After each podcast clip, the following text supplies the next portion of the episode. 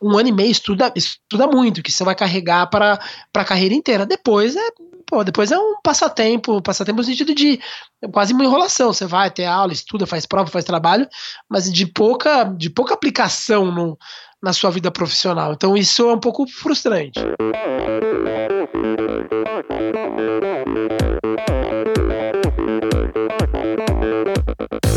Oi, eu sou a Fernanda Keller. Eu sou o João Amoedo. Sou Poliana Kimoto. Aqui é o Murilo Fischer. Aqui quem fala é Ronaldo da Costa. Olá, sou Henrique Avancini. E, e esse é o Endorfina, Endorfina Podcast. Podcast. Endorfina Podcast. Tamo junto, hein? Sou Michel Bogli e aqui no Endorfina Podcast você conhece as histórias e opiniões de triatletas, corredores, nadadores e ciclistas, profissionais e amadores. Descubra quem são e o que pensam os seres humanos que vivem o esporte e são movidos à endorfina.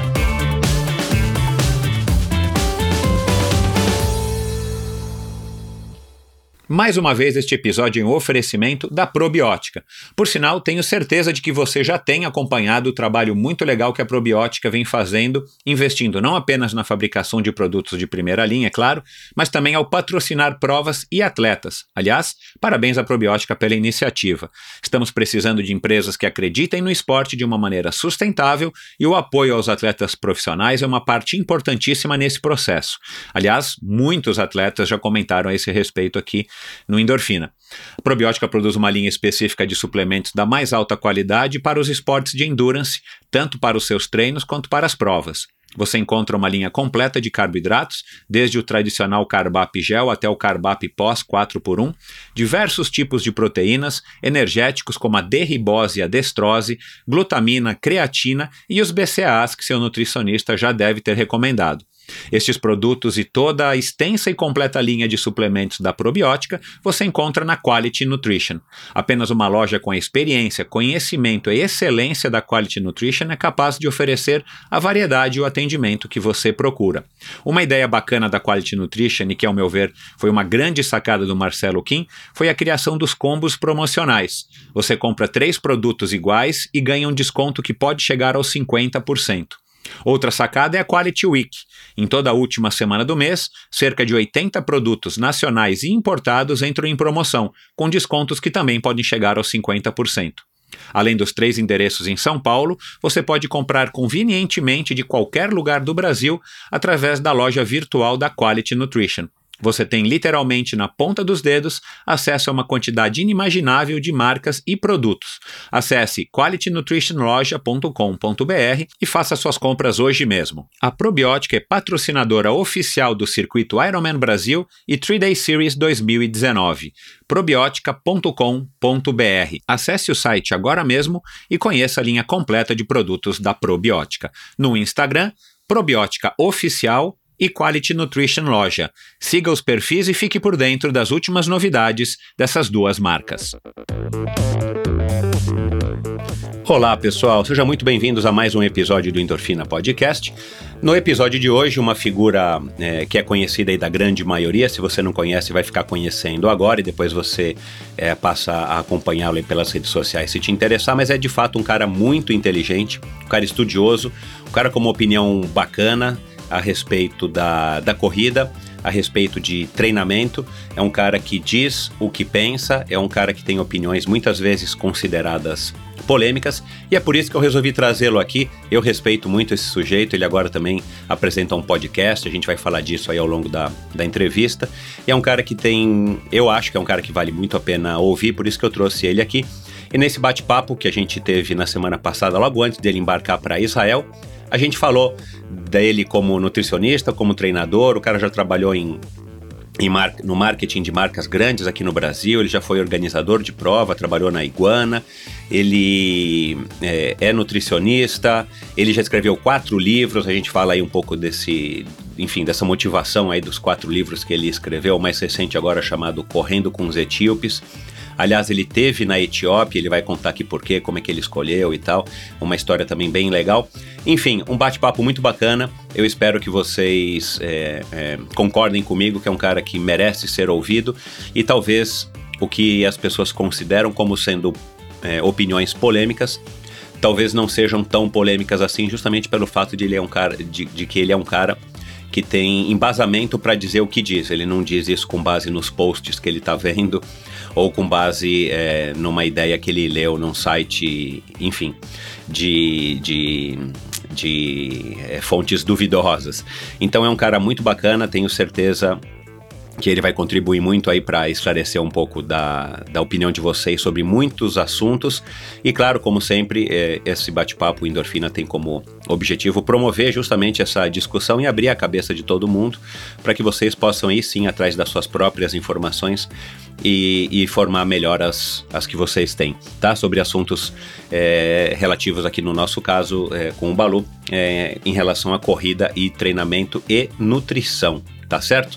Bom, é, para terminar, antes de a gente começar esse bate-papo muito legal, quero agradecer a todo mundo que tem apoiado o Endorfina, seja escutando, seja copiando e colando e, e, e replicando aí para os seus companheiros de treino, para os seus amigos, familiares, é, vocês todos que têm ouvido e principalmente mais recentemente as pessoas também que têm apoiado Endorfina financeiramente através da plataforma de financiamento coletivo Apoia-se. É, se você não sabe, vai lá no apoia-se.com.br, procura pelo Endorfina Podcast, Endorfina com Michel Bogli, e você tem lá opções de ajudar financeiramente o, o Endorfina para me ajudar a manter esse trabalho e estar tá cada vez mais trazendo convidados de qualidade para você num programa aí com uma qualidade é, técnica também impecável, é produzida ali pelo pessoal da Pulsante. É isso. Vamos lá para mais um episódio interessantíssimo do Endorfina Podcast. Valeu.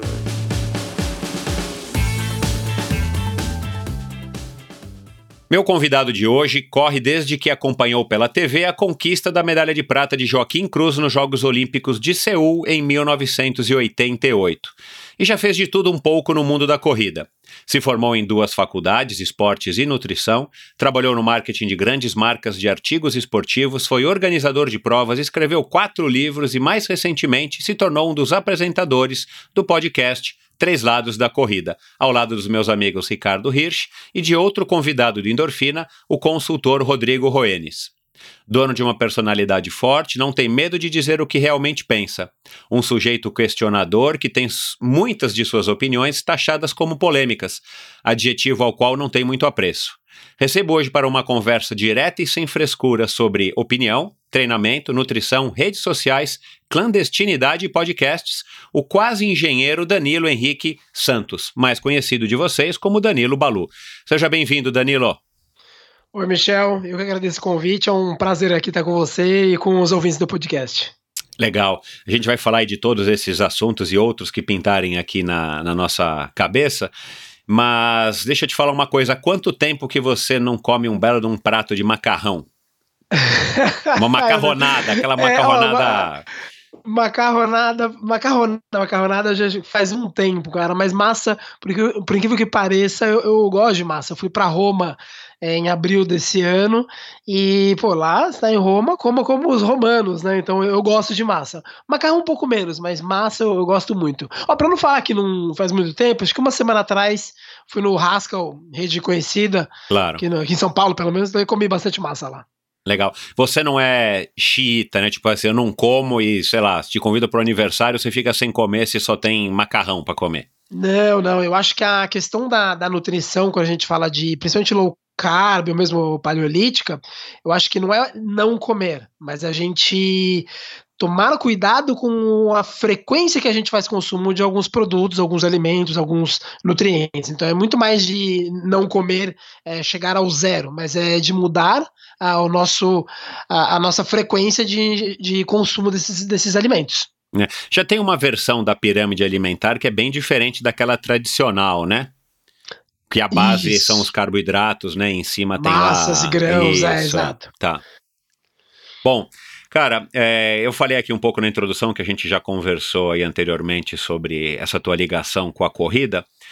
Então, na tua infância, você, por algum motivo, você começou a assistir é, televisão e se interessou justamente pelo Joaquim Cruz E aí, quando ele ganhou a medalha de, de prata, você falou, cara, eu vou começar a correr. Foi mais ou menos isso que aconteceu? É, foi, foi mais ou menos isso. Né? A gente, é, a gente, né, Michel, a gente é de uma geração que, vamos dizer assim, a gente brincava mais na rua, né? Então Exato, as, nossas, é. as nossas atividades envolviam muito atividade física mesmo, né? Corre, se pendura e vai, rola.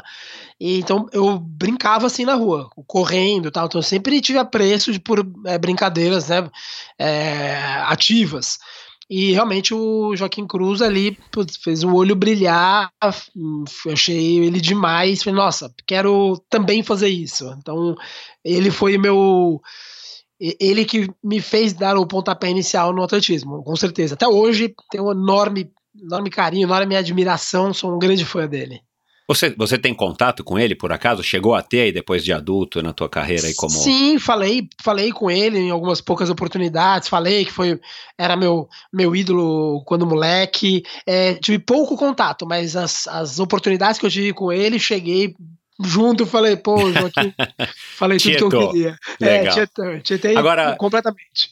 Agora, você se recorda o que, que te chamou a atenção? Foi foi, sei lá, na personalidade do, do Joaquim Cruz? Foi você queria ser um corredor, você queria uma, uma, medalha e de repente a corrida foi a coisa mais natural, até porque você já corria, né, como você falou, na, eu, na rua brincando e tal?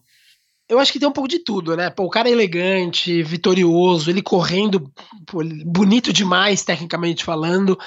Acho que tudo chama atenção. Ele é super.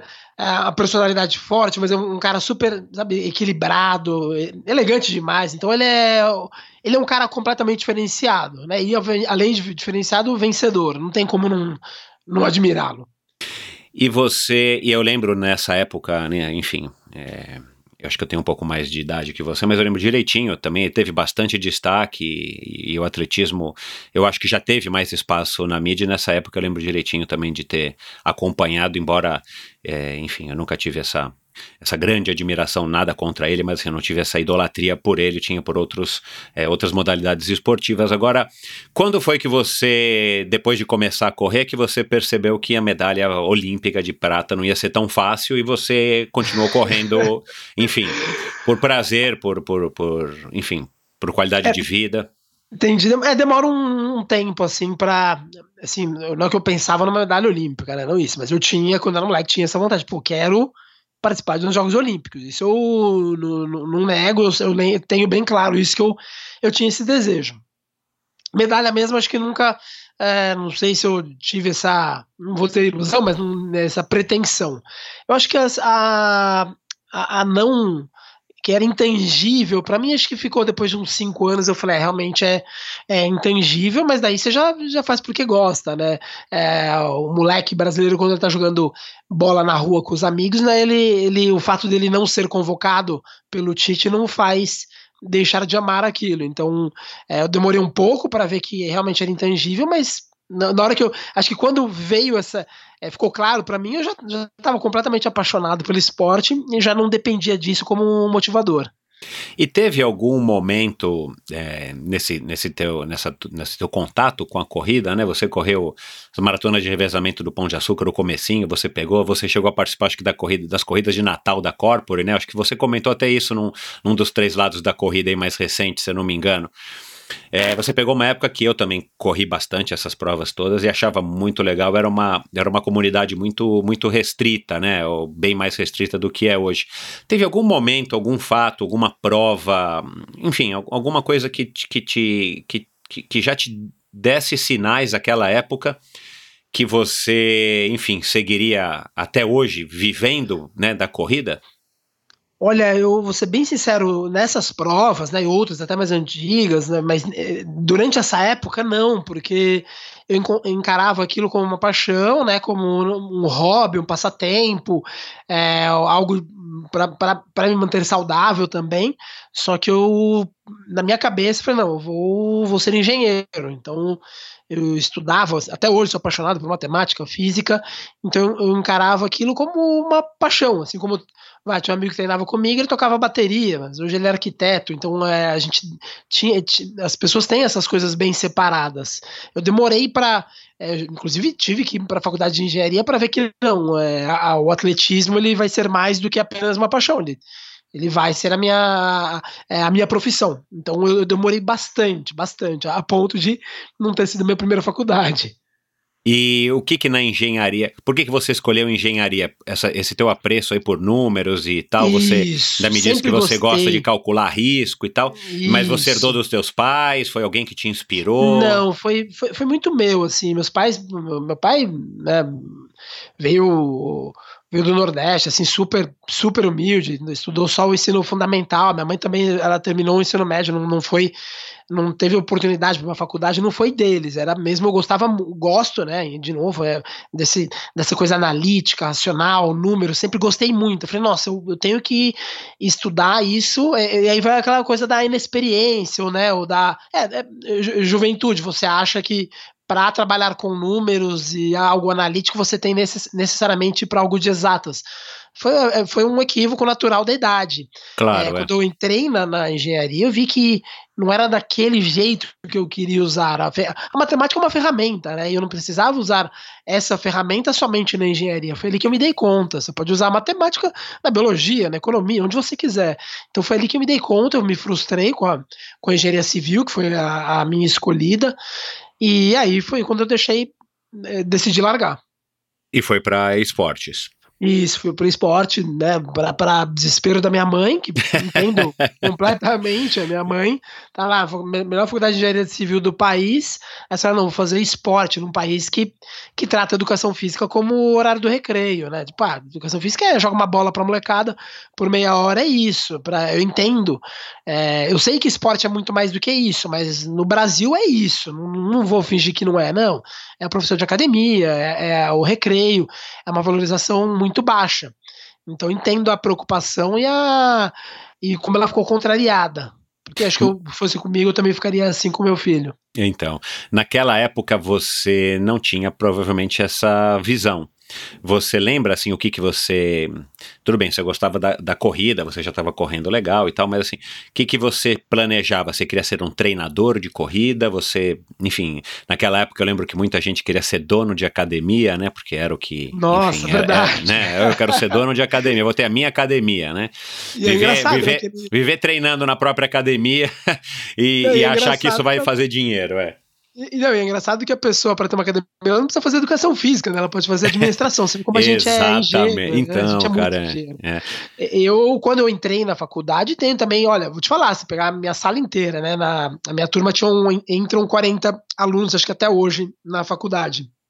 Hoje, daquelas 40, esse de novo a ingenuidade. Acho que metade queria trabalhar com alguma seleção principal. Não, não tem mercado para todo mundo.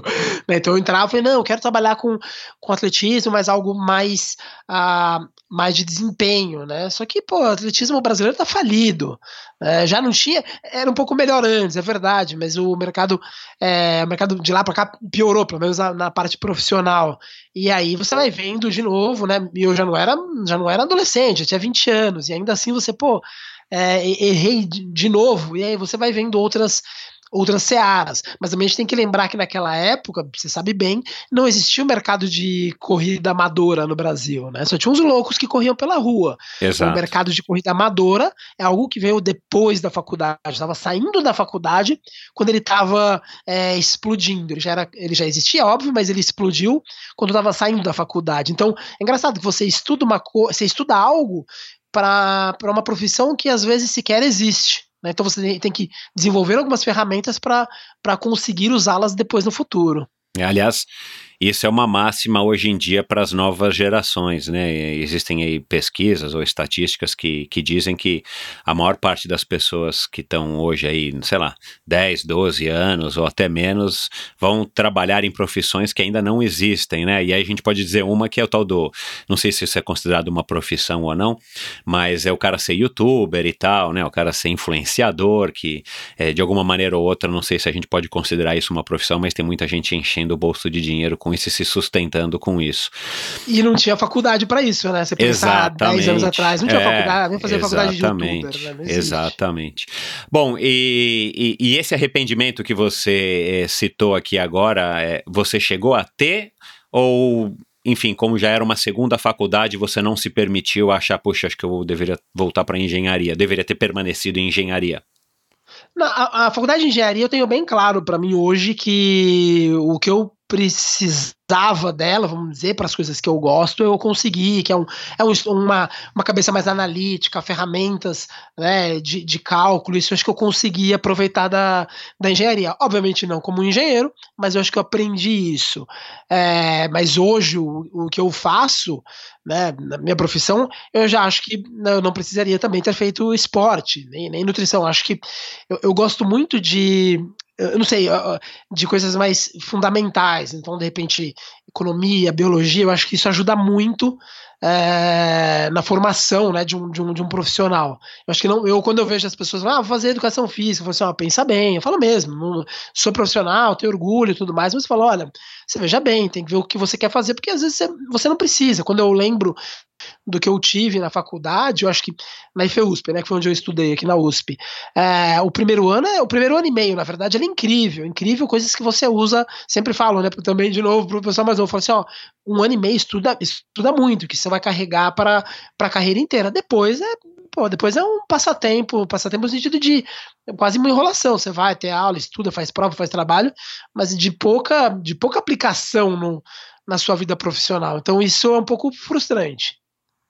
E Bom, você trabalhou, como eu falei aqui também no, no começo, você teve a própria assessoria esportiva, é, chamava, chamava São Total e ainda existe, né? Você trabalhou depois para Adidas, para ASICS, você passou pela Iguana, aí você morou Exato. uma época fora e trabalhou com rugby também. Exato. To, todos esses teus trabalhos você acha que a faculdade de educação física, é, vamos dizer assim, não é que ela, ela foi irrelevante. Talvez esses primeiros um ano e meio que você citou que, que, que te deram alguma base na faculdade, fora o que você viveu a tua vida inteira. É, assim, é, por exemplo, para é, para dar treino, né? Na minha assessoria esportiva, ó, vou te falar, eu, você, é, quem conhece o mercado sabe, você não tem nada, nada modo de falar, né? Mas é, é eu não tive na faculdade como dar treino de corrida para corredor amador iniciante ou, ou mais avançado. Não tive. Isso eu trouxe da minha bagagem como corredor por, por literalmente décadas. É isso que, que me fez, foi ali que eu aprendi a dar treino, não foi na faculdade. Na faculdade eu nunca tive nada. Né? Por ser um dos sócios da assessoria, eu era também é, um administrador. De novo, na educação física você não tem nada de administração. Então é tudo, é tudo muito na. É, os caras te jogam na, na. A vida, né? Te joga na jaula e você tem que ir lá brigar com o leão. Porque você não tem isso na faculdade. Quando eu fui para para Irlanda, ah, você gosta de rugby? Sim, gosto de rugby. Jogo? Não jogo e assisto muito pouco. Só que estou num país que eu, eu, tenho que pagar a conta em euro, tinha que trabalhar. Me chamaram para ser preparador físico de rugby fiquei estudando rugby por conta própria. Não, não é que eu tive aula de rugby na faculdade. Não, imagina. Peguei e fui, fui estudar por conta própria. Então é, é na verdade, assim, o, a sociedade exige um diploma, você vai ver que o diploma ele é uma, uma formalidade. Isso eu carrego até hoje com, meus, com os meus, meus problemas aí com conselhos regionais, porque eles falam para você ter um diploma, você fala, pô, mas o diploma não, não garante absolutamente nada. Exato, não, é. é. Então é, é, super complicado. O modelo, né, nosso modelo, não que fora do Brasil não seja assim, porque também tem muito lá fora, mas o modelo brasileiro é, é super complicado nesse sentido. É, acho que a gente está faz tempo já precisando ter uma reformulação aí no, no sistema de ensino, desde, desde a da pré-escola até o, o ensino, é, enfim, no universitário. Eu concordo com você. Agora, você Cara, você fala italiano, fala espanhol, é, você é um cara que fez engenharia, diz que gosta de números e tal. Você é um cara que, que era muito estudioso, ou é muito estudioso, ou você era aquele que era o melhor da classe, aquele cara que, que, que, que passava na, na, no vestibular em primeiro lugar, estava nos outdoors na época que tinha, como, como é que... e, pô, você é um cara que tem assunto pra caramba, né? Você é um cara que tem opinião, né? E, e, claro que tem muita gente que tem opinião e não tem conteúdo, mas você é um cara que tem pelo menos embasamento nas tuas opiniões, mesmo que é, as, os interlocutores não concordem, mas você é um cara que tem opinião formatada e baseada. Você tem, eu tenho a impressão que você era aquele aluno que dava raiva, que sentava na, na primeira fila e tipo, né? Não, eu, eu ia bem, eu ia bem. É, principalmente, né, de novo, na, na, parte mais exatas, eu ia muito bem. É, mas assim, é, nem antes da adolescência, né? Você, é, tem todo o bullying, né? As pessoas acham que o bullying foi inventado agora, mas, pô, a gente sabe Pois que quem é, era o então. primeiro, o primeiro aluno não, chegava quase a apanhar no recreio. Então você não podia ser o primeiro aluno. Eu ia bem, mas eu nunca era o primeiro aluno e nem queria ser o primeiro aluno, nem queria que me vissem como o primeiro aluno. Eu queria jogar bola, de novo, né? Eu toda tarde eu ia na rua jogar bola e brincar com. Eu morava numa rua, numa vila fechada, apesar de ser São Paulo, era uma rua fechada, né? não, tinha grade, não tinha portão, mas era, era uma rua que dava um círculo, assim, era, a gente chamava de vil- vila. Isso. Então eu brincava na rua ali o dia inteiro, então eu voltava, tinha a história de, ah, tem que fazer a lição, mas eu queria brincar na rua. Então eu, eu não almejava né, ser o primeiro da turma e também tinha um pouco de, de vergonha. Mas sim, eu ia bem, ia bem. É, na- nas, nas matérias que eu mais gostava, eu nunca tive muito, muito problema. Mas eu, eu acho que era, ne- nesse ponto, eu acho que era muito normal. Eu podia ir bem, mas eu acho que era como todas as demais crianças, queria brincar e dar o horário do intervalo, queria que chegasse logo as férias. Eu nunca fui um cara de sentar ali é, durante os anos normais e me acabar de estudar, não era um, um CDF, não. Entendi. E quando é que entra a nutrição aí nessa, nessa equação toda aí da sua formação? Ah, na- nesse delírio de que todo mundo que vai entra em esporte na USP vai trabalhar com, com alguma seleção principal. Então você fala assim, não, nutrição esportiva, né? É, tem que saber a nutrição dos diferenciais, o que eu já acho uma tremenda balela. Ah, não, tem que estudar nutrição, e era algo, algo que eu gostava muito, me interessava é, como corredor, né? Você tem, ah, não, BCAA, whey protein, isso e aquilo, e gel, isotônico. Então eu tinha esse interesse como praticante, tinha interesse como é, estudante de, de esporte, e aí quando eu saí, quando estava terminando a faculdade, falei, ah, vou fazer uma outra, né? Como eu era autônomo, eu tinha minha assessoria esportiva, eu conseguia organizar meus horários, né? A gente, pô, educação, o profissional de, de corrida, ele trabalha muito antes do, do dia começar e depois que o dia acabou. E aí você tem o. Eu conseguia fazer uma faculdade no meio.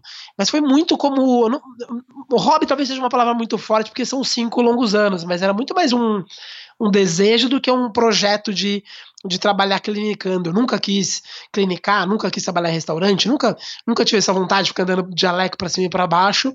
Mas eu me interessava pelo, pelo assunto, falei, ah, vou, vou fazer uma faculdade e deu certo. Que ano que você se formou, você se recorda? Eu me formei, eu sempre faço essa conta, 2001, final de 2001.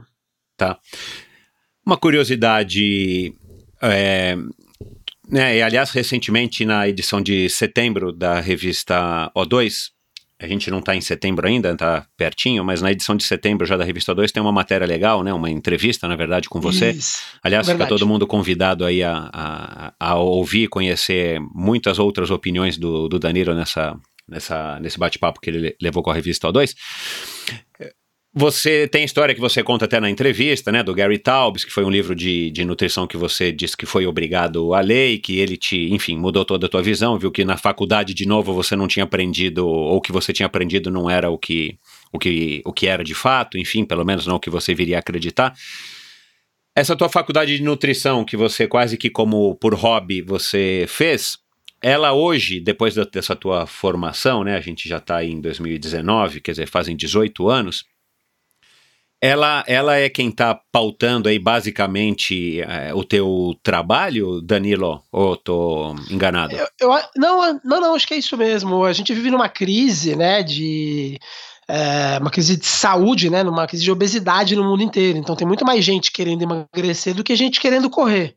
Isso é um fato. Você olha na rua, Exato, você sai é. na rua, você vê isso. É. E eu, eu- nossa, é, é muito legal. assim, é um trabalho muito é, gratificante quando você.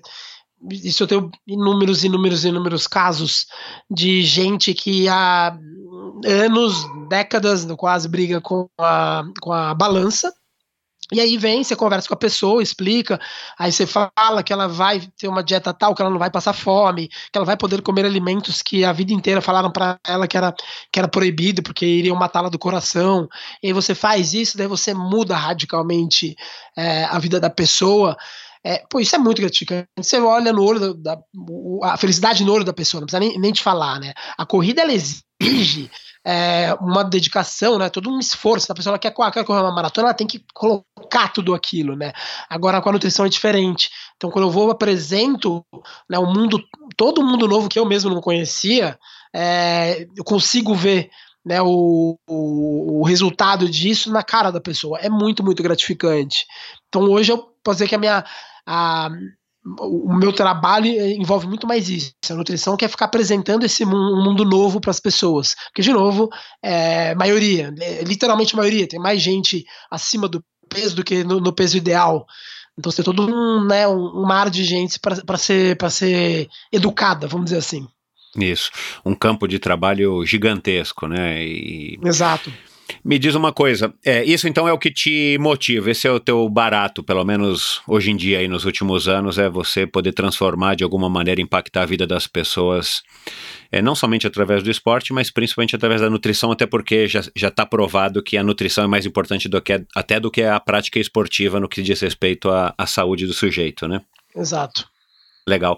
Você, enfim, com toda essa, essa formação, é, não eclética, mas enfim, com tudo, todo esse estudo e todas essas experiências, hoje quando você vai, vai preencher aquele cartãozinho de imigração para chegar num país, qual que é a profissão que você coloca? Nossa, eu sempre falo que eu sou consultor. Sempre falo que eu sou consultor de esporte. Porque às vezes você vai explicar para a pessoa, falar assim, ah, como eu quero resolver isso rápido? Falou, sou consultor esportivo. Sempre falo isso. Legal. E você acha que essa tua experiência, né, de ter feito um pouquinho de engenharia, depois foi para nutri, foi para esportes, depois nutrição, teve assessoria, deu treino, correu, acompanha a corrida há muitos anos, é, participou de, é, dizer, trabalhou em empresa de organizar eventos, é, trabalhou para duas marcas grandes no mercado mundial aqui no Brasil.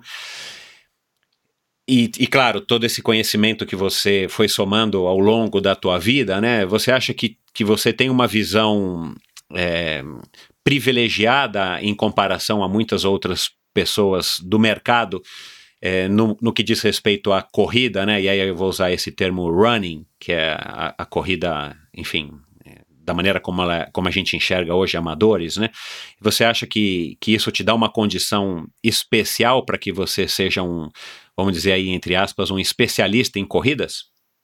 Olha, Michel, é muito boa pergunta, meu. Eu, eu, converso, eu confesso que eu já tive um, uns, é, uns questionamentos né, pessoais, achando, pô, se eu tivesse feito educação esporte logo com 17 anos, se eu não tivesse, é, sei lá, passado por assessoria, eu, se eu fosse um pouco mais especialista, eu estaria hoje é, um pouco mais à frente, né, é, profissionalmente falando. Eu já tive esses questionamentos.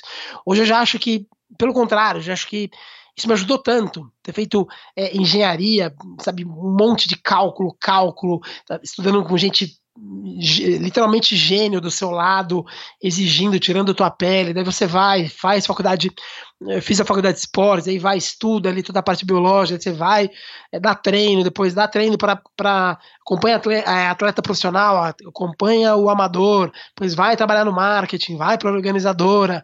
É, eu acho que isso hoje, hoje, me ajuda demais, demais, demais, demais, essa, essas experiências em diversos cantos. Ah, vai, trabalha com, com um pouco de corrida lá na Irlanda.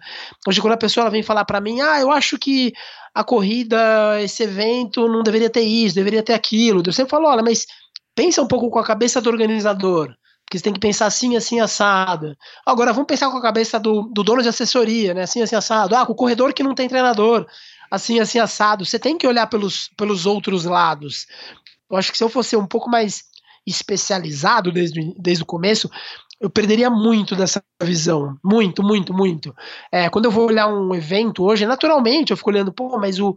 o por que, que, o, por que, que a corrida, de, essa corrida de 15 km é desse jeito? Daí você olha e fala assim, pô, já tive lá, eu sei que eu, eu, fa, eu não faço uma prova itinerante, porque prova itinerante dá um trabalho dobrado, aumenta o custo e não aumenta a minha renda. Então eu, eu consigo entender coisas que acho que se eu não tivesse passado, o que antes eu enxergava como uma certa, um pouco de perda de tempo, hoje eu vejo que me ajuda demais. Então hoje eu sou muito grato por eu ter ficado pulando tanto tempo de galho em galho. Alguns galhos eu, eu, eu pulei porque eu quis, né? Eu falei, ah, eu quero fazer isso.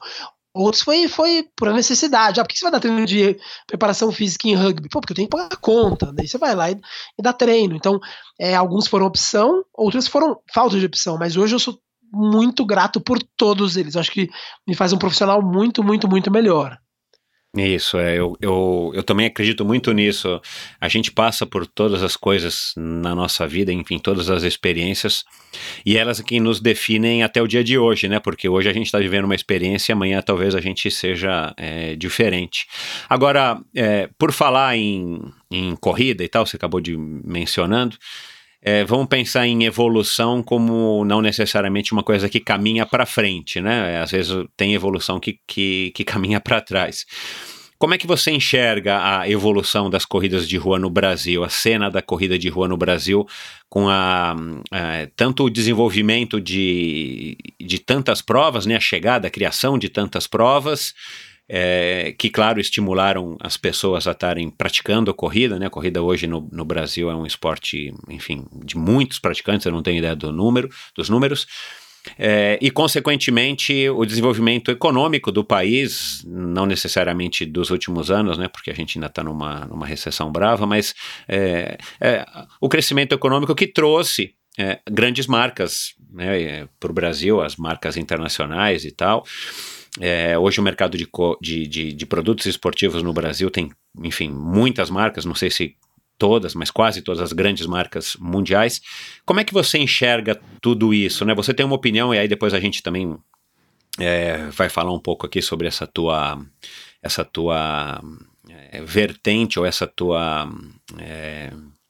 a tua sinalização, sei lá, de que a gente está complicando demais alguma coisa que poderia ser bem mais simples e que é, na verdade, mais simples, que é justamente a corrida, né? A gente não precisa de toda essa parafernália, nem de todo esse essa preocupação, mas enfim, como é que você enxerga tendo passado de novo por tudo isso que você passou, né? Ação total, marcas, organizador de provas. Você acha que hoje, 2019, a gente está melhor do que a gente estava no ano, sei lá, cinco anos atrás ou há dez anos? Olha, eu acho sim que somos muito melhores. Acho, que o corredor brasileiro, principalmente nas grandes cidades, é muito privilegiado porque a gente tem um, um mercado riquíssimo. Riquíssimo no sentido de você tem prova que atende tudo que é tipo, tem de 5, 10, 15, tem maratona, tem prova no meio do mato, tem prova é, no asfalto, tem prova pequena, tem prova grande, tem prova de 30 reais, tem prova de, de 200 reais. É, o, o, mercado, de novo, ele, ele é tão rico que ele atende muitos gostos, muitos gostos. Você não encontra um mercado desse jeito mesmo na Europa, mesmo nos Estados Unidos, não com essa, com essa riqueza. Ele ainda, você tem que pensar, né, você acabou de falar em recessão, você tem que pensar que ele também ele é, ele é renda e trabalho para é, dezenas, acho que dá, a gente pode falar dezenas ou mesmo centenas de, de milhares de pessoas, né? Um monte de gente que saiu de faculdade. O que, que eu vou fazer? Não, as pessoas não querem mais tanto academia, vamos, vamos dar treino de corrida.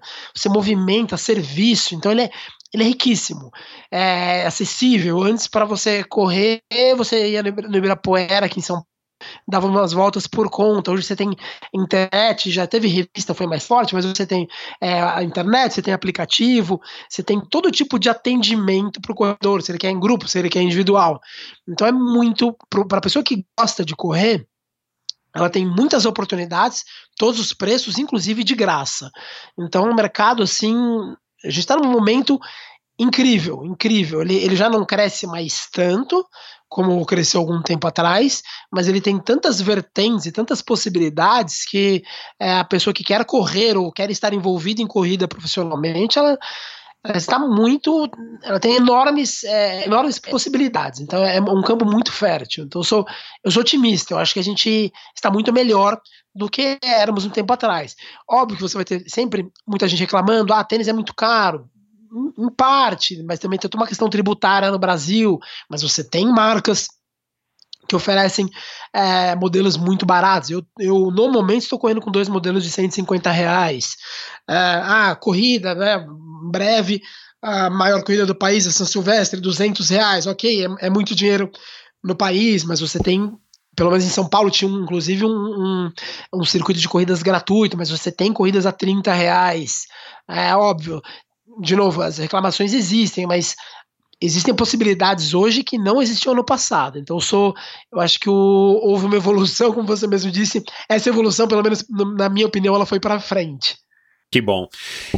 E falando aí dessas, já né, emendando o assunto aí de, de marcas e crescimento e tal, você tem uma opinião bem crítica com relação a, a toda essa necessidade, esse marketing que ao qual os corredores são bombardeados aí diariamente e agora ainda mais principalmente através das redes sociais e, e mais especificamente uh, o Instagram. Você prega que a gente não precisaria, a gente que eu digo o corredor, né, o ser humano que queira correr, não precisa de, de tudo isso e você teve já na Etiópia, né? Eu quero que você explique um pouquinho melhor o que, que você foi fazer lá, se foi turismo, se você tinha, enfim, algum outro compromisso profissional lá. Mas claro que você né, escolheu a Etiópia por conta da corrida. É, e claro que lá a, a, situação é bem diferente. Aliás, tem isso também num, num, dos episódios do Três Lados da Corrida, não me recordo qual. Você fala um pouquinho dessa simplicidade dos etíopes e que talvez isso seja um grande diferencial que eles têm e que nenhum outro, ou quer dizer, não é a maioria dos países que vai ter, principalmente os países desenvolvidos. Mas conta um pouquinho é, dessa tua opinião e por que que você acha que a corrida, a gente não precisa de tudo isso que se que se propaga, que se vende, que se mostra, é, principalmente através das redes sociais? É, é assim, o, vamos, vamos é, pautar um negócio que é até uma opinião que eu gosto muito do, do, do que você me falou uma vez. É, eu acho que a simplicidade, eu, eu, eu, o primeiro que eu acho ela é libertadora. Então, se assim, ah, vou correr, é, pô, uma vez, vou te contar uma coisa rapidinha aqui. Uma vez eu uma equipe de uma TV aqui em casa, assim, ah, a gente precisa de um corredor, indicaram você. Alguém, né, um profissional de corrida que também corra, indicaram você, vieram aqui em casa. Aí veio cinegrafista, veio repórter, veio uma equipe, realmente uma equipe em, em casa, e eles queriam fazer, é, filmar o meu, o meu ritual antes da corrida. Ah, não, vamos lá, vamos, você, vai, você vai escolher um dos seus 10 tênis. Eu falei, olha, eu tenho dois tênis. Ah, beleza. Ah, então agora você vai comer antes do. A comida que você faz. O teu lanche pré-treino. Falou, ah, não, não tenho pré-treino. Ah, não, então agora a gente vai, a gente vai filmar né, o seu alongamento, preparando. Falou assim: eu não faço alongamento, sai correndo devagar. Ah, não, isso é equipamento. É, era uma frustração atrás da outra. É, isso é, é equipamento. Falei, pô, não tenho GPS, não uso. No máximo uso relógio, cronômetro quando eu vou dar tiro. Assim, foi uma atrás da outra, eles foram, frustra foram ficando frustrados. Bom, ficaram aqui horas, literalmente horas, filmaram drone, equipe, carro, não, não foi ao ar, porque, porque faltava ali para eles o, é aquela coisa de bonita, olha, né, todo, de novo, todo ritual que ele faz, eu não tinha nada disso. Eu acho que a, a simplicidade na corrida, ela tem um quê de libertador. O ano passado, teve um, um cara, fez um Twitter, é, postou, deu uma tweetada comentando e viralizou completamente, porque ele falava, pô, eu fui, cheguei na academia falando que eu queria correr, aí de lá me mandaram pro, pro ortopedista, pro fisioterapeuta, pro nutricionista, ele passou por cinco, seis profissionais, e gastou, sei lá, 3 mil reais e, no final ele fala, mas eu só queria correr, né? E virou esse, esse negócio. Era muito engraçado o jeito que ele falava. Então eu falo, a, questão da, da simplicidade ela é, ela é libertadora. Porém, dizer que você não precisa de um tênis de mil reais não quer dizer que comprar um tênis de mil reais vai te vai é pior para você ou para sua saúde. Não, não é isso. Não tem nada quem, quem usa um, G, um GPS no punho de 3, 4 mil reais. Não tenho nada contra essa pessoa. Eu só falo, ó, você não precisa ter. Você quer comprar? Beleza, o dinheiro é teu, tudo mais. Quer comprar um tênis de mil reais? Também, pode comprar. Não, não, não tem. Eu não vejo problemas. O que eu tento explicar para as pessoas é: olha, dá para fazer tudo isso sem. Você não precisa ter um um lanchinho, uma lancheira para comer 37 minutos antes do treino. Não. Quer correr? Pega, põe o tênis, a roupa e sai correndo. Então é, é muito mais questão de, de ser libertador. Eu não tenho nada contra esses, toda essa tecnologia, esse dinheiro. E eu sei que muita gente, quando co compra um tênis novo, ela ganha motivação para treinar. Quando ela tem um, um, aplicativo que ela tem uma, eu oriento uma corredora assim, ela sempre fala para mim, ah, Balu, nem olho todos os treinos é, no, no Garmin, mas eu tenho que subir pro Strava porque isso me deixa, é como se fosse uma tarefa feita. Então ela vai lá, sobe todo dia depois do treino. Ela falou, meu, isso é um grande motivador. Eu falei, pô, te motiva? Motiva, então continua fazendo continua fazendo. O que eu não posso é, é uma pessoa que me procure e fala assim, ó, oh, quero começar a correr, eu falo, ó, oh, toma aqui, compra esse Garmin de dois mil reais. E, pô, você conhece bem, Michel, o mercado. Hoje, que muita, uma, acontece de monte isso. O cara quer correr, ah, não, agora você procura esse meu fisioterapeuta ele vai dizer quanto, é, qual o seu tipo de pisada. Agora toma esse, esse, essas cinco opções de tênis, a mais barata custa 699. Aí você coloca uma barreira de entrada. Acho que não pode Exato, ter é. essa barreira de entrada. Você tem que deixar aberto e falar, meu, agora cada um é cada um. Você, você gasta no seu tênis, você gasta um 59, que é um dos tênis que eu, que eu compro, você gasta 699, pô, porque eu gosto dele, dessa marca, desse. Tudo bem, tudo bem. Mas é, as pessoas têm colocado uma barreira de entrada que, que ela não se mostra superior a uma ausência de barreira. Então o que eu falo é, tira a barreira, tira a barreira de entrada, deixa a pessoa fazer o que ela quiser. E se ela quiser agregar outras coisas, seja porque motiva, seja porque ela realmente acredita nisso, tudo bem. Mas as pessoas vão colocando uma barreira de entrada que é, é complicado. Na minha assessoria, e eu acreditava nisso, a gente tinha um, uma avaliação inicial que era no valor de uma mensalidade. Daí você para, depois de um tempo, tipo, meu, pra que a gente tá colocando essa barreira aqui? Se quando a gente começou a correr, a gente não fez essa. Esse, em nós, nós não fizemos esse, essa, esse exame na entrada, porque a gente está exigindo, a gente está é, inibindo que a pessoa faça atividade física, vai contra a nossa carreira. A gente tem que facilitar que a pessoa se movimente. E o que a gente faz hoje, a gente dificulta colocando dinheiro, dinheiro num país que é, está em recessão, que tem uma carga tributária imensa, ou seja, a gente compra um tênis pelo valor de dois, três tênis, caso a gente comprasse lá fora. Exatamente. Você acha que a gente, que o mercado perde oportunidade é, ao mesmo tempo que as marcas e os organizadores precisam se sustentar e, e, claro, eles têm que ganhar dinheiro, né? Essa é a premissa básica do, do capitalismo. Mas você acha que essa divulgação intensa e, é, enfim, o mercado acaba se canibalizando e, e perde a oportunidade de ter novos adeptos é, para a corrida, justamente porque o cara fala. Tipo, no triatlo isso eu, eu tenho muita essa impressão de que acontece, eu não tenho nenhum caso que eu pudesse citar, mas assim, o cara fala, puxa, não vou é, claro, primeiro tem as barreiras das inscrições em prova, mas o cara assim, ah, eu não vou fazer tal prova porque minha bike é uma bike de 3 mil reais, nem uma bike de 30 mil reais. Eu acho que o triatlon perdeu muito por conta dessa elitização, que eu ainda não consigo julgar se ela foi mais positiva ou negativa. Você acha que a corrida tem casos assim, tipo, o sujeito fala, pô, não, eu não vou nessa corrida das estações, ou na corrida X ou na Y, porque é uma corrida que só tem, vai, playboy, né, generalizando aqui. Sim, eu, eu acho que às vezes o, o, próprio profissional envolvido no mercado de corrida ele, ele cria barreiras que nem ele percebe, né? Como essa história eu falei, ah, não, você vai, agora você passa num cardiologista. Por que você tá mandando o cara no cardiologista? Deixa o cara começar a correr. É, mas daí, o, daí vem o, o, quem vai ganhar com o dinheiro e faz a campanha. Não, tem que, tem que por exemplo, alguns estados brasileiros exigem é, um exame médico antes da pessoa entrar na academia. Isso, é. né? Alguns estados já derrubaram. São Paulo é um dos estados que derrubou essa lei que é, ela é esdrúxula, é bizonha essa lei. E aí quando você fica falando, não, não, aqui na minha assessoria só treina quem passar no, no cardiologista, então você está colocando uma barreira de entrada. E aí você, na verdade, você está fazendo propaganda, está jogando o, o dinheiro para um outro, um outro profissional, sem se dar conta que você está inibindo o mercado. E, e eu não acho que você tenha que ganhar dinheiro às custas do, da saúde alheia, não é isso, mas é, a gente pode mostrar por A mais B que você exigir um, um, um exame médico é, vai contra a ideia de promover a saúde. Não faz sentido você tornar obrigatório. Ah, não, eu quero, tenho, conheço gente que faz isso, eu quero porque eu, eu me sinto bem, beleza, vai, mas eu não posso obrigar isso. Então, é, eu acho que por, por ignorância, por exemplo, essa, essa questão de é, entender, né, é uma questão de risco, que é uma coisa que eu adoro estudar risco. É uma coisa que eu não tive na faculdade. Na faculdade, eu acho que se você chegar hoje no FEUSP e perguntar para os professores, eles vão achar que é bom fazer, colocar a pessoa é, para ir no nutricionista, fisioterapeuta e médico no, no, no, final das contas eles acham positivo, só que quando você estuda risco, você, você descobre que não, que faz mal para a pessoa mandar ela passar em três, quatro profissionais de saúde sem ter problema, você, você piora a saúde da pessoa.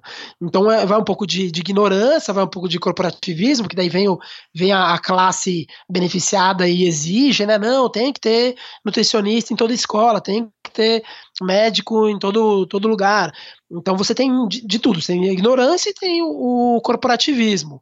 O fato é, é, São Paulo é mais libertário nesse sentido, mas você é, é você criou barreiras, que seja do tênis, de. Ah, não, o tênis tem que custar 699, senão ele não protege o corredor. Né? Você tem que correr uma prova de 149, porque, pô, senão a, a prova de 59 não é legal. Então você cria barreiras e, óbvio, às vezes a pessoa se se sente meio é, né, acanhada de fazer. Eu acho que é menos que no, no, no triatlon, menos, bem menos, mas exige sim, acho que a pessoa fala assim, não, a corrida onde eu posso ir, entre aspas, é aquela ali. Né, no triatlon a gente poderia ficar falando que por horas, literalmente, porque eu acho que o triatlon Acho que tem gente dentro do triatlon que gosta dessa exclusividade. Você, não, não, é uma modalidade, nós somos especiais, então Sim. abraça e aí você, você bloqueia a entrada de novas pessoas. Por quê? Porque nós somos especiais, não pode entrar todo mundo aqui, é um clube de privilegiados. Acho que tem Sim. um quê? Você não vai admitir isso, mas eu acredito que tenha muito isso no triatlon. A corrida, por ela ser um pouco mais democrática, porque ela exige tênis, é, shorts e camiseta, é, você não consegue tão fácil, né? Mas sim, tem, tem. Acho que vai ter gente acanhada sim. É, qual foi o melhor conselho que já te deram? Nossa, o melhor conselho que já me deram. Nossa, eu, eu não. Ou qual o melhor conselho que você dá para as pessoas que você. Enfim. que aprendi com meu ex-chefe, não era meu ex-chefe direto, mas aprendi demais com ele, virou meu amigo até hoje. A gente se fala. Ele, ele não falou desse jeito, mas ele pediu para escolher melhor as batalhas a, a serem, né, é, é, guerreadas, escolher melhor as batalhas a, a, a gente a, a, a, lutar, né? Então ele, ele deixou isso claro. Ele falou assim: ó, não, não deixa isso aqui passar, né? É, faz esse jeito. Ele, então ele, ele, como você pode ser contestador, mas você tem que você tem que saber quem que paga contas, tem que saber quem é o chefe, tem que saber quem é o amigo do rei. Então acho que ele me ensinou nisso. Eu falei assim, cara, é, desencana, finge que você não viu isso aqui, ó, deixa passar, deixa passar, é, vai, na, vai naquilo ali, se aquilo ali te incomoda, escolhe aquilo ali, o, o, resto você deixa passar, porque senão você vai ter problema. Então isso foi, é, ele não falou desse jeito, mas eu, eu, gostei muito, e isso eu carrego até hoje, lembro, até hoje que eu estava correndo no, quando ele falou isso, eu, eu corria com ele no Parque do Ibirapuera, eu sei até o ponto onde a gente estava, para você ver como me marcou, exatamente onde eu estava com ele, quando a gente estava correndo, ele me falou isso.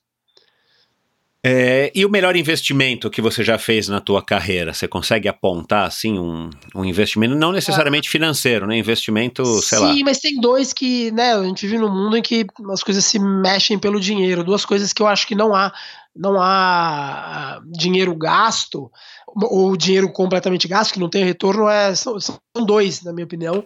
Uma educação e outro é, cultural no sentido de viagem. É, hoje, hoje eu embarco para Israel. Né? Sou, sou católico, sou praticante, não sou tão praticante. Por que você vai para Israel? Porque eu quero muito conhecer Israel. E vou para Israel. É, fui para Etiópia a primeira vez, mas por que você vai para Etiópia? Não tem nada de Etiópia? Não, eu vou. Tudo bem, tem uma questão de aprender. Eu vi os dois, né? Conhecer a cultura etíope e estudar a minha área de trabalho. E as pessoas me perguntam, por que você fez italiano? É, você não tem. Eu, você procurar. Até o Piteco não, não tem Itália, Itália na minha, na minha árvore genealógica. Pô, mas eu queria aprender italiano. Então, eu acho que educação é, e cultura, né, nesse aspecto de turismo, eu não consigo achar que eu errei no sentido de me arrepender. Né? Ah, você deixaria de ter feito essa viagem? Não, não deixaria de ter feito essa viagem. Você deixaria de ter aprendido isso? Né? Ah, pô, mas você fez engenharia, você não investiu um tempo. As pessoas falam isso para mim até hoje. Pô, mas você, pô, você perdeu três anos em engenharia. Eu falei, mas quem disse que eu perdi três anos em engenharia? Quem disse? Se eu tivesse feito dois, eu acho que eu teria feito errado. O terceiro me agregou. Eu não consigo ver onde isso pode ter sido um investimento ruim. Acho que sempre tem benefício, sempre, sempre tem benefício. Ah, e falando de viagens, eu também concordo com você que educação é, é fundamental, né? E viajar também é um investimento muito bacana aí que é, quando a gente pode, a gente deve fazer, na minha opinião. Você foi para a Etiópia, é, a gente tocou nesse assunto antes, acho que você não respondeu. É, com qual propósito? Foi por conta da corrida mesmo? Foi, foi os dois, assim, eu, eu quem não me conhece agora vai pelas, ver pelas fotos que eu sou, eu sou negro, né? E eu, eu nunca tinha ido para pra África. Né? Eu falei, pô, eu sou negro, eu sei que em algum momento eu tenho um pé na África. Alguém na minha é, família tem um pé na África. Então eu falei, é. cara, eu, eu me eu, eu confesso que eu me sentia é, uma dívida é, que legal. histórica. Eu falei, cara, eu tenho que, eu tenho que ir para a África um dia, tenho que ir.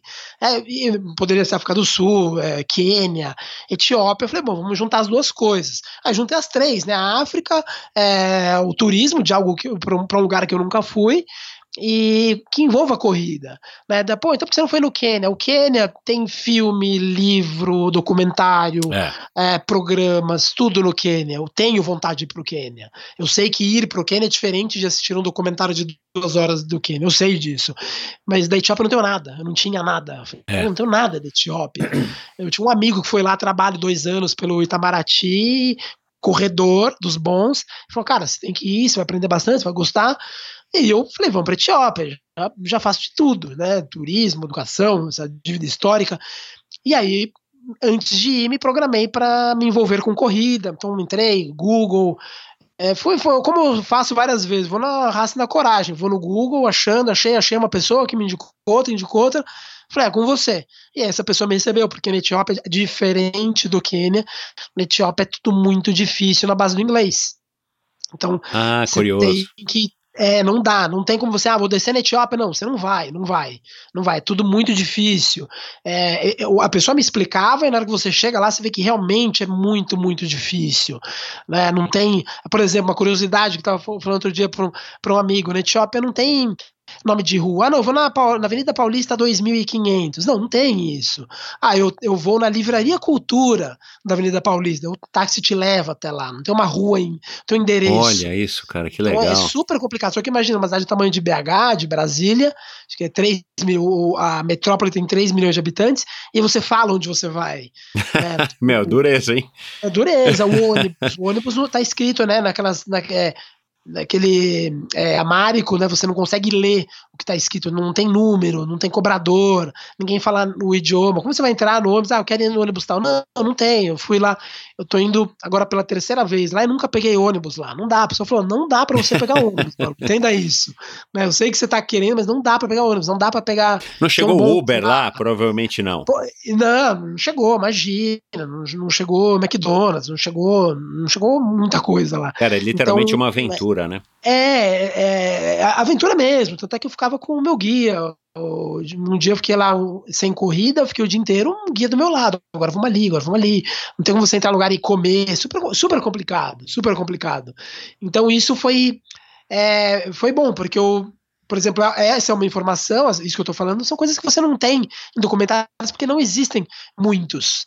Né? Então eu fui lá, conhecer e aprendi um monte sobre corrida, porque a gente tá falando de, dos dois povos né, que, de, que melhor, que mais dominam a corrida de longa distância, que, quenianos e etíopes. E lá você vê o que, que o cara faz né, para virar um profissional. Você fala, nossa, é assim, é desse jeito. Né, é uma vivência, é uma experiência incrível, assim, é enriquecedora demais, como engraçado, e como eu não imaginava. Eu sabia que eu ia aprender, mas eu não sabia que era tão que seria tão enrique- enriquecedora. E você acabou, claro, tendo contato lá com os corredores, é, treinou lá, e isso te deu é, a base para você escrever o teu livro Correndo Isso. com os Etíopes. que não era pra virar livro, né? As pessoas falam, pô, você, você, você viajou pra escrever o livro? Eu falei, não. Aí quando eu tava voltando da segunda viagem, as pessoas falaram, meu, você tem que colocar isso no livro. Eu falei, nossa, senão as histórias vão se perder. Eu falei, tá bom, deixa eu organizar então aqui. Acabou virando um livro. É, de novo, eu organizo as minhas ideias, assim como fiz com os outros três livros, organizo melhor as minhas ideias, fica muito. é, fica muito bom pra mim e e é um material, pelo menos em português, que não existe sobre a Etiópia. Então isso é bom também para quem gosta, né? As pessoas que leram. Claro. O, o retorno que eu tenho é muito bom. As pessoas sempre falam, pô, demais, li, consegui entender. É uma nova cultura, assim, muito diferente. Por exemplo, os caras têm 13 meses. A gente tem 12 meses. Janeiro, fevereiro, março, eles têm 12, 13 meses. É, depois Uau. de dezembro, vem, depois de dezembro vem um 13 terceiro mês que tem quatro, cinco dias, né? Eles vivem num, num, num relógio, né? Num horário que é só deles, que acho que é sete horas para frente. Então, ah, quando ele vai falar com Caramba. você, você não sabe que horário que ele tá falando, porque ele não tava pelo horário. O, o- a hora zero deles é quando nasce o sol. Então, geralmente, seis, sete horas para frente. Ah, entendi. Caraca, Eu- meu. Então, assim, o cara fala, meu guia, várias vezes, várias vezes. Tô andando com o guia, ele, ah, não, então, é, quatro horas eu passo aqui pra te pegar, daí você para, e os dois ficam parados, né? Peraí, mas quatro horas do meu ou do seu? Porque ele se Uau, confunde, porque no cara. dia a dia você vê que ele usa o relógio dele, o relógio do etíope. E aí tem que parar e falar, não, eu tenho que falar o relógio, né, do, do fuso horário mundial. Então, Caramba, tem coisas meu. que são muito singulares. né? A data, eles estão, eles estão, acho que é, é, são seis horas para frente, acho que são sete anos para frente. Então, eles não estão em 2019, eles estão. Agora, não sei se eles estão, eu não Uau, lembro agora se estão em 2026 ou se estão em 2012, eu não lembro agora. Então, às vezes você vai falar, tá, mas essa data que você está me falando é qual? Então, tem, é, é, é, é peculiar demais. Coisas que Caramba, eu- meu. E, e a coisa você descobre na hora, tá? Porque na hora que o cara fala que vai, vai te pegar três da manhã no bar, você fala, peraí, três da manhã? Até então eu não sabia. Foi, foi, numa, foi num, num desses erros que eu descobri. Foi olhando um, um, um outdoor na rua, que eu falei, gente, esse outdoor aqui, ele, ah, deixa eu te explicar, né? Ele explicou a história dos anos. É, é coisa que você descobre na hora, na hora. Não, não É, tem. cara, viajar não tem guia de sobrevivência. Claro. É, é. não tem, não tem, não tem. E, e da onde que veio essa tua, né, não sei se é uma paixão, vocação, você já escreveu quatro livros, né, nutricionista clandestino, corredor clandestino, veterinário clandestino, um livro sobre obesidade de cachorros, e o Correndo com os Etíopes. Você mesmo quem escreve, você só junta as ideias e tem alguém que escreve pra você, como é Cara, é, é, eu, eu, eu que escrevo 100%, né? É óbvio que passa, né? Depois pelo, por uma revisão puramente gramatical, mas eu escrevo, né?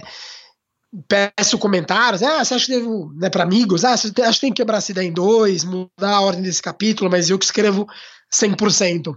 Eu, o primeiro livro, o, não só o primeiro, como o último, que é o dos corredores etíopes, os etíopes, foi, foi um pedido engraçado, eu falo de verdade, porque foi assim mesmo, foi um pedido das pessoas.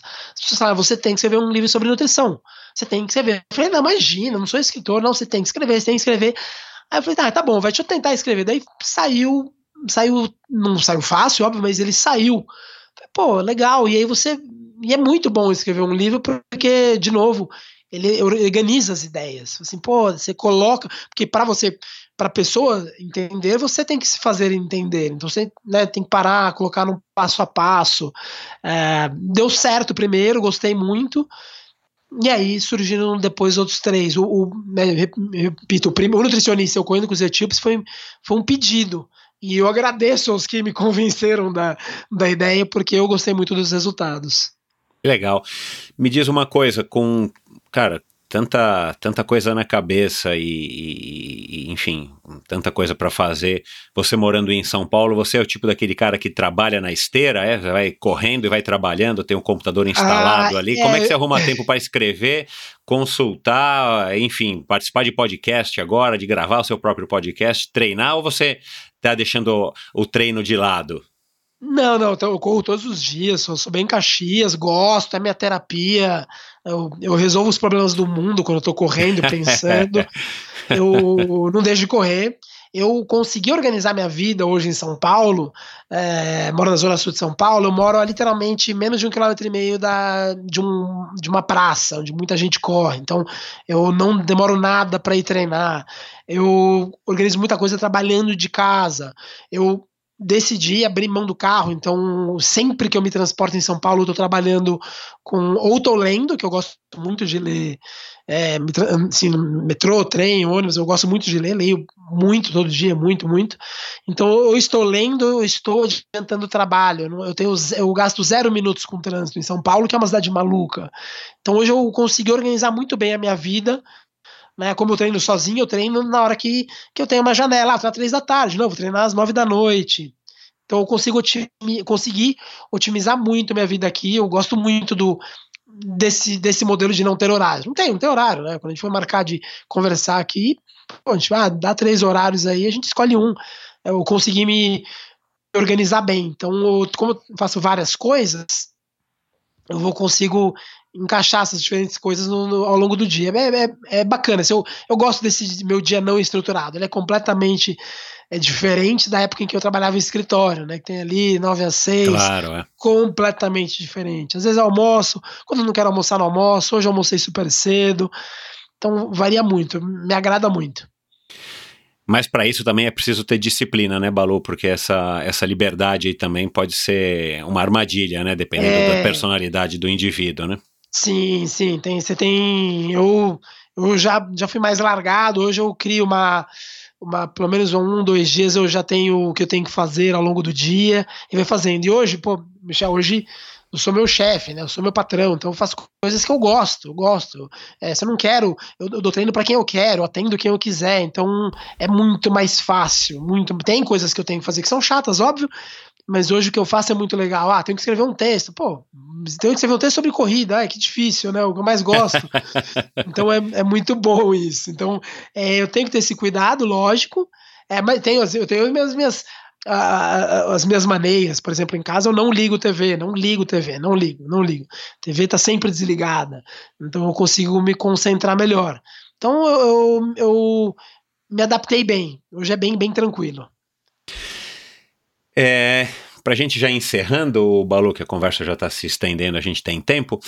Cite uma alguma coisa aí que você acreditava, é, pode ser no treinamento, pode ser na nutrição, e que nos últimos anos você está ou se questionando, indo atrás, estudando, ou vice-versa, que você não acreditava e que você agora está em tendência de mudar de opinião, ou que você já mudou de opinião. Tem alguma coisa que você consiga, é, enfim, que venha à mente assim rapidamente? Olha, eu vou, vou, falar, vou falar duas coisas. Uma que eu realmente eu vim até ano passado, eu sempre acreditei muito forte que é a questão de probióticos na, na nutrição. Sempre fui um. Eu nunca fui um grande consumidor, né? Na forma de, seja na forma de kefir, na forma de, é, de preparado ali de com banana verde, iogurtes, eu sou um Yakult. grande fã.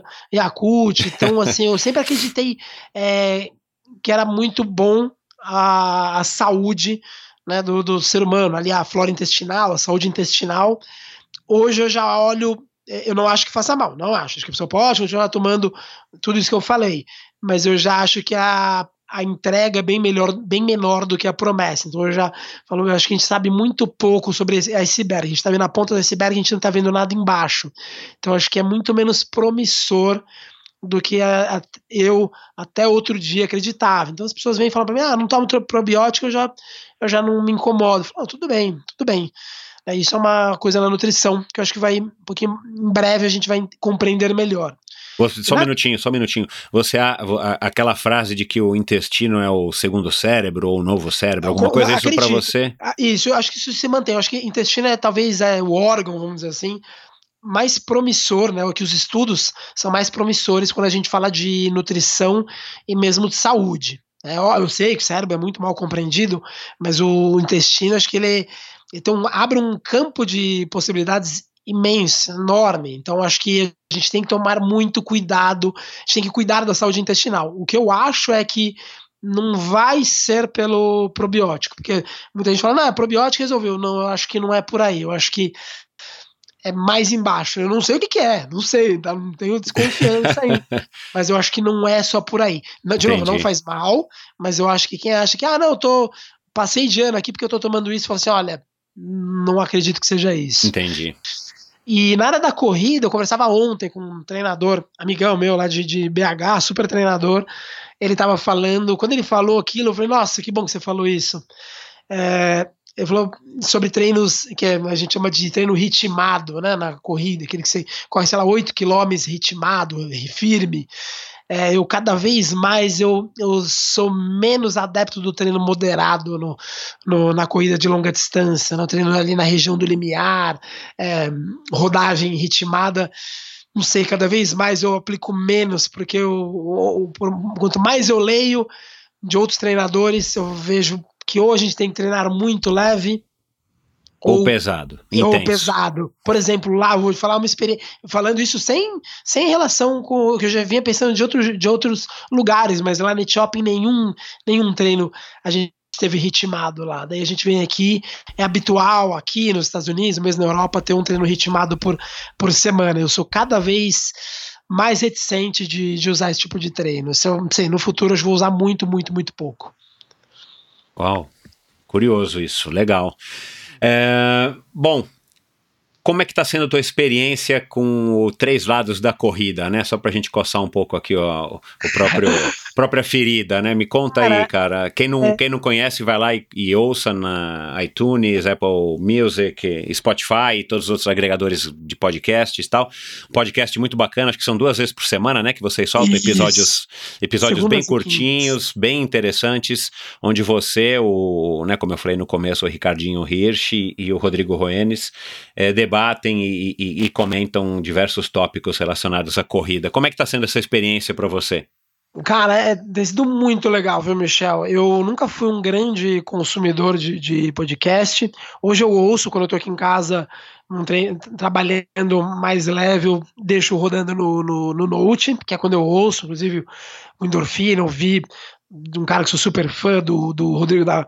O Rodrigo, ó, o Ronaldo da Costa, super fã dele. É, tem sido muito legal. Abriu um mundo de, de, de podcasts para mim, inclusive de corrida. E o que é muito legal, quando o Ricardo veio chamar, eu meio que topei falei: ah, vamos lá, vai, é, vamos fazer. É, quando ele me chamou, parecia que ia ser trabalho. Trabalho no sentido de você vai, tem que fazer e tal. E, pô, vira uma. E é tão, tão leve, assim, a gravação é, é muito conversa de bar. A gente senta os três juntos e gravamos tudo, falando sobre coisas que a gente gosta. Então é, nossa, tem sido muito, muito, muito gratificante. Acho que das, do, do, é, falando dos últimos, últimos meses, tem sido uma das coisas mais, é, mais legais para mim é, é estar participando do, do podcast, estar conversando com, com ouvintes, é muito legal. Esse, esse mundo de podcast é muito, muito legal. Eu, eu sou grato ao Ricardo por, por ter metido eu e o, Roenes nessa. Não, puta, o conceito do programa tá muito legal. Enfim, são três, são três pessoas com bastante opinião e conteúdo. Eu acho que vocês acertaram, o Ricardo acertou nesse formato e, É. e, e, e essa química aí dos três eu acho que tá dando muito certo. Parabéns aí para vocês. Ah, Deixa eu te obrigado. fazer quatro perguntinhas rápidas pra gente encerrar. é, e você me responde também de maneira rápida, Balu, topa? Vambora, vambora. É, quando eu te digo corrida, o que que te vem à mente? Nossa, corrida para mim é hoje é, é, seria injusto falar que é trabalho. Então para mim é falando pro Balu é terapia. É legal. Raiz ou Nutella? Ah, sou raiz, né, meu? Corria, fiz Pão de Açúcar de, de Revezamento, a primeira edição em, em 93, era, um, era uma faixa que você corria com ela, tipo faixa de Miss, de presidente. Não tinha ninguém, não tinha ninguém usando meia de compressão. Ninguém, ninguém. é, é, sub duas horas na maratona. Ah, é, dentro das regras vai, vai demorar, né? Diferente desse projeto que vai ter em breve aí com o Kipchoge, dentro das regras ali, é, competição vai demorar um pouquinho. Né? Acontece, eu acho que provavelmente nós dois vamos ver, mas demora um pouquinho ainda. Vai depender mais do pulmão do cara ou do intestino do sujeito? Cara, ó, boa, hein? Mas é, acho do pulmão, acho do pulmão. Ah, e clandestinidade. Cara, É, é questionamento, né? É questionar. Acho que esse eu senti, essa é a ideia. Show. Claro, né, fiz essa pergunta, né, meio, meio é, brin- no tom de brincadeira, por conta dos seus três livros: Nutricionista, Clandestino, Corredor, Clandestino e Veterinário Clandestino. Agora, se você me permite, Balu, antes da gente é, encerrar, cara, você que está curtindo tanto podcast e você que, que é um cara que tem tanto conteúdo assim. É, ou você convence o, o Ricardo a estar fazendo podcasts mais longos e mais debatedores, né? Aliás, já, já houve um ou outro até com a própria Carla de Pierro, que já teve aqui também, que foi uma, um formato entrevista super legal, que foi mais longo, mas, pô, você deveria se animar a fazer um, um podcast só seu e que eu acho que poderia se chamar Clandestino. Me- Meu, é- é- as pessoas ficam me dando trabalho, é, olha, sem, sem brincadeira. Não, eu, eu é- acho que vai ser mais fácil do que você escrever um livro, ou depois de você publicar X episódios de podcast, é só você transcrever esses podcasts em livros, pô. Em capítulos, em, em eu- capítulos de um livro, né? O livro clandestino, sem, sem nenhum apêndice. Eu, vou, eu juro que eu tô, tô- estou pensando na possibilidade, e obviamente não vou tratar de corrida nele, até porque no do, do Três Lados da Corrida, lá que eu falo de corrida, mas vamos ver, vamos ver. Eu acho, acho uma, uma possibilidade. Eu acho uma possibilidade. É, você sabe que você pode, né? Você tá indo pra Israel hoje, você pode levar o teu gravadorzinho, você grava lá, tipo, como se fosse um diário de, de, de viagem, né? E vocês vai escolhendo os temas, claro. Né? Você vai ter que focar em, em, um ou outro tema, mas, cara, é uma coisa assim, tipo, tão livre, podcast permite isso, né? Então, tantos, sem, há tantos formatos, e como você é um cara inteligentíssimo, com muito conteúdo, muita opinião, acho que é uma coisa que vale a pena investir, viu, cara? Eu pensaria sério nesse teu voo hoje para Israel, se vale a pena soltar um podcast próprio. Vou, vou, vou pensar, vou pensar. O Ricardo pode ficar tranquilo que é, criando um não, não Claro, não, é não, não sem dúvida. Não, sem dúvida. Ricardo não, deve estar tá ouvindo tô... aqui a gente. Claro que não, né, Ricardo? É só mais uma sugestão para que ele tenha mais uma válvula de escape para tantas ideias, cara. É. O dia do cara tá sobrando tempo, vamos criar mais alguma obrigação para ele. E, e, eu tenho gostado, eu tenho gostado de verdade. Assim, é, é, é uma conversa gostoso, de bar, assim, de é. bar, de bar. Então é, ele sabe disso. As pessoas que. A Carla estava lá, né? Ela foi até a gente para para gravar, é, é, é, um ambiente muito legal. É muito, muito, muito legal. É zero trabalho. Zero trabalho. Que bom. Cara, quais são os seus próximos objetivos? É, sei lá, você vai tem mais um livro engatilhado aí? Tá lendo quantos livros? Ah, eu, é, filho, eu... vai baixar seu tempo dos 10 km? Conta um pouco aqui para encerrar agora de fato quais são os seus próximos objetivos. Eu tive um dificuldade para correr no começo desse ano, dificuldade mesmo, assim, questão do meu calcanhar tá tava brigando comigo, eu fui até Roma, a, a Maíra foi lá correr a maratona, eu ia correr o 5K, né, a Titadina 5K, deu que ela correu a maratona, eu não consegui correr nem o 5K, e então eu quero no final desse ano fazer uma prova de 10K forte, espero fazer em dezembro uma prova forte, Uh, livro ainda não, né? Ela pede, ela já pede pediu para que eu escrevesse mais um livro, já deu até o assunto. A Maíra? Ainda, é, falou para eu escrever, ela, ela tem até o tema, que ela fala, tem que escrever sobre isso, sobre isso. Ainda não, mas é, é correr, continuar é, divulgando as ideias sobre nutrição, principalmente, é, continuar trabalhando, o, ajudando o, o, podcast, assim, eu, vários pequenos projetos. Hoje é, muito, hoje é muito legal o meu dia a dia, porque eu faço várias pequenas coisas que me dão muito, muito prazer. Com a Bacana. corrida é conseguir correr com saúde até o final do ano forte, coisa Tomara. que eu não consegui fazer no primeiro semestre. Dureza, né, cara? Corrida é um esporte. Eu adoro, mas, cara, é um esporte ingrato aí do ponto de vista da lesão, infelizmente. É. Aliás, é, só voltando aqui, chama a Maíra para participar e vocês dois apresentam e debatem, já que ela te conhece há tanto tempo, cara. De repente joga, rola um jogral legal aí de. É, é, como ela não, ela não sabe o. Ela não é da área, né? Ela trabalha com trade marketing. Então, acho que ela tem dúvidas que é, são, seriam bem da cara do. do do público, né? É, eu ouço um podcast de triatlon canadense que é assim, o cara com a namorada, com a esposa, sei lá, ela entende bem pouco por tabela só. E, e cara, é, é, assim, eu acho super interessante. Minha opinião chama Triathlon Terran Podcast, para quem quiser ouvir. Mas Boa. vamos lá, passa seus contatos, quem quiser te seguir nas redes sociais, quem quiser te, enfim, te consultar, é, quem quiser te procurar, passe aí para que as é, pessoas é, te acessem.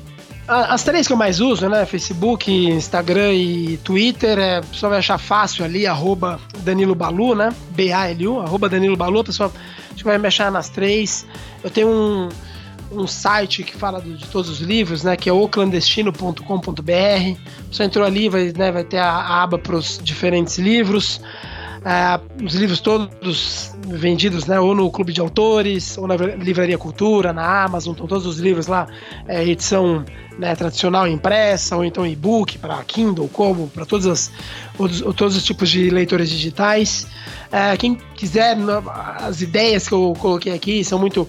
É, óbvio, né? Foi, foi, uma brevidade exige, mas teve, ficou, não ficou muito claro. A pessoa tem meu e-mail aí, Danilo Balu, tudo junto, arroba gmail, ela consegue me contactar. Eu, ah, eu respondo à medida. Na, no, no, meu tempo, não, eu não, não, demoro, mas eu sempre respondo a todos, todos, todo mundo que me escreve eu respondo, né, cada um no seu tempo. É, aí ela, se eu, alguma coisa que eu falei não ficou muito claro, ela me acha lá. Eu tô sempre escrevendo sobre corrida no blog recorrido.com, lá ela vai saber bem minhas ideias sobre corrida. Show, recorrido.com. Vou colocar Isso. todos os links no post do episódio de hoje. E aí, quem quiser te, acesse, te acessar, te acesse através de todos esses canais. É isso, Balu. Muito obrigado. Boa viagem. Obrigado aí por ter disponibilizado o teu tempo. Parabéns aí por todo essa, esse trabalho, essa carreira e também pelo Três Lados da Corrida. E é isso, cara. Eu que agradeço. Eu que agradeço mesmo o convite, é um prazer falar sobre corrida, um prazer falar sobre nutrição. É, não falava com você fazer um tempão, né? Pelo menos falar, falar, fazer só a gente. Meu Deus do céu. Lá é. atrás, é, só por e-mail. Então, é, agradeço demais o convite, de verdade. Legal, cara. Um grande abraço, valeu. Um abraço. E é isso, pessoal. Esse foi o grande Danilo Balu, um cara super interessante, um cara com muita opinião. Vá na, nas bancas, é, compre a revista O2 de setembro, dá uma olhadinha lá que tem mais coisas interessantes, é mais opiniões bem específicas a matéria na revista ficou bem legal porque ficou, claro, bem específica aí do mundo da corrida aí com relação a, a vários aspectos, desde pisada, de nutrição e tudo mais. E é isso. Dê um alô lá pro Balu nas redes sociais dele, diga que você ouviu o podcast, se você gostou, se você não gostou, faça seu, sua pergunta, você vê que ele é um cara super acessível. E vá lá também e ouça o Três Lados da Corrida, o podcast onde o Balu, o Ricardo e o Rodrigo é, discutem e abordam temas bem específicos da corrida, tá certo? Obrigado a todos vocês, um grande abraço e até a semana que vem com mais um Endorfina muito legal.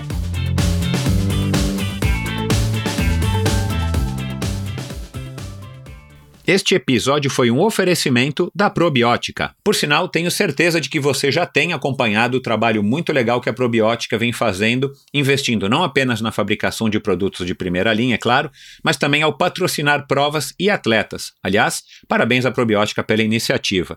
Estamos precisando de empresas que acreditem no esporte de uma maneira sustentável e o apoio aos atletas profissionais é uma parte importantíssima nesse processo. Aliás, muitos atletas já comentaram a esse respeito aqui no endorfina.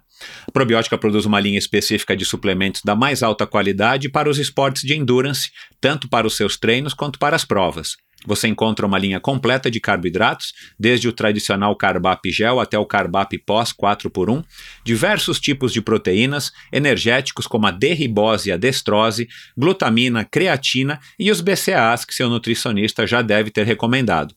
Estes produtos e toda a extensa e completa linha de suplementos da probiótica você encontra na Quality Nutrition. Apenas uma loja com a experiência, conhecimento e excelência da Quality Nutrition é capaz de oferecer a variedade e o atendimento que você procura. Uma ideia bacana da Quality Nutrition e que, ao meu ver, foi uma grande sacada do Marcelo Kim foi a criação dos combos promocionais. Você compra três produtos iguais e ganha um desconto que pode chegar aos 50%. Outra sacada é a Quality Week. Em toda a última semana do mês, cerca de 80 produtos nacionais e importados entram em promoção, com descontos que também podem chegar aos 50%. Além dos três endereços em São Paulo, você pode comprar convenientemente de qualquer lugar do Brasil através da loja virtual da Quality Nutrition. Você tem literalmente na ponta dos dedos acesso a uma quantidade inimaginável de marcas e produtos. Acesse qualitynutritionloja.com.br e faça suas compras hoje mesmo. A Probiótica é patrocinadora oficial do circuito Ironman Brasil e 3-Day Series 2019.